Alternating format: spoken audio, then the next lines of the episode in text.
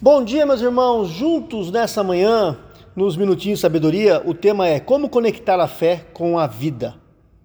E o texto está em Romanos, capítulo 10, versículo 8. Diz assim a palavra do Senhor: A palavra está perto de você, está em sua boca e em seu coração. Isto é, a palavra da fé que estamos proclamando.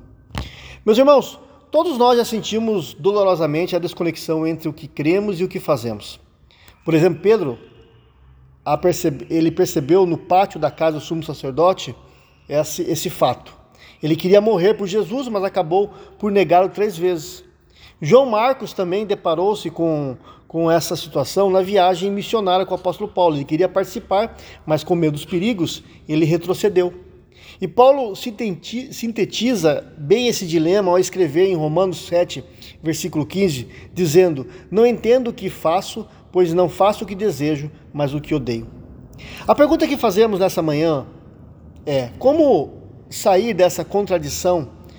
Pois é evidente que não temos em nós mesmos a força para superá-la.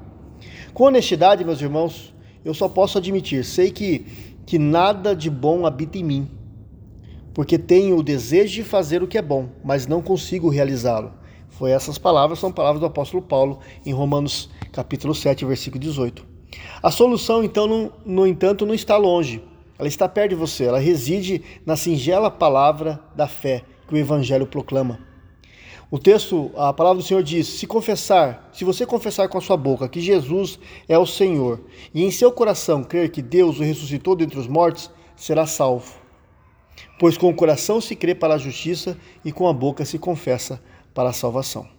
A superação da nossa incoerência não está em nós mesmos, irmãos, mas em Jesus Cristo. Ele está à porta e ele bate a porta. Quem ouvir a sua voz e abrir a porta, experimentará que, que ele o suprirá com a força e, a capaci e nos capacitará a obedecer-lhe. Por isso é, é essencial permitir que Jesus ocupe o centro da sua vida, do seu coração pela Sua palavra, Ele penetra no âmago do nosso ser e nos purifica de toda impureza, conforme Hebreus capítulo 4, versículo 12. Oremos, queridos irmãos. Pai, obrigado porque o Senhor está tão perto. Senhor Jesus, queremos ouvir Sua voz, por isso fala conosco. Quero crer na Tua ajuda com o coração e confessá-lo com a minha boca, que o Senhor é o meu Rei, o meu Senhor.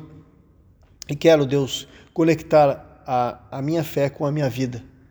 E que os meus irmãos que estão ouvindo nessa manhã possam também ter essa bênção, Deus, de conectar a sua fé com a sua vida. É o que eu peço em nome de Jesus. Amém.